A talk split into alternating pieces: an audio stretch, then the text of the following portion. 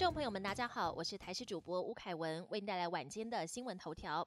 全台首例机师打疫苗还确诊，打第一剂九天后发病。全台首例打完疫苗之后确诊，疫情指挥中心今天公布最新华航确诊机师，按一一五三在四月二十二号施打第一剂新冠肺炎疫苗，却在九天后五月一号发病。目前感染源还在厘清中。现在也有医师提醒，以 A Z 疫苗举例，打完十二天后才能降低感染风险，更需要接种两剂才有完整保护力。打完疫苗的民众可别掉以轻心，还是要勤洗手、戴口罩、保持社交距离。机师染疫案在扩大，指挥中心研议延长机组员检疫天数。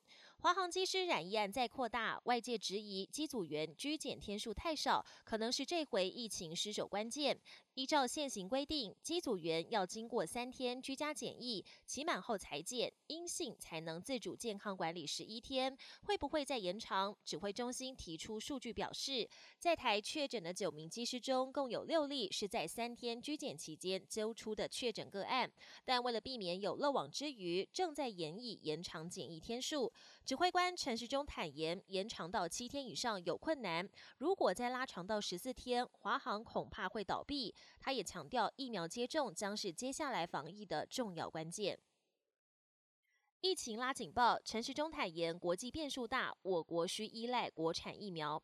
近来国内疫情拉警报，催出民众施打疫苗的意愿。光是周一就有四千多人接种，也创下近期施打人数的最高纪录。而外界关心下批由 COVAX 平台分配的疫苗何时到货，指挥官陈时中松口坦言，因为印度疫情失控以及国际角力下变数的确很大，更透露我国疫苗施打必须依赖国产疫苗。国际焦点：墨西哥高架轨道坍塌，列车出轨坠地，至少二十三死。墨西哥市地铁经传高架轨道崩塌，目前已知有二十三人丧生，至少四十九人重伤送医。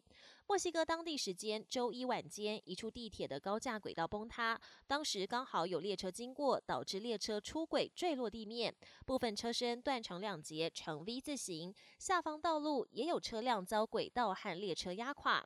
相关单位已经展开救援行动，意外发生原因还有待进一步调查。尼泊尔疫情恶化，单日新增确诊突破七千例。印度疫情急剧恶化，比速度现在是全世界第一名。而跟它北部接壤的小国尼泊尔疫情也越来越糟。过去两天单日新增确诊都突破七千例，每天染疫病逝人数也都有二三十例，而且跟上周做比较，确诊人数暴增了十二倍。尼泊尔当局三号宣布暂停所有国际和国内航班起降，希望有助于减缓疫情。长征五号火箭第二节失控，每秒七公里绕地球转。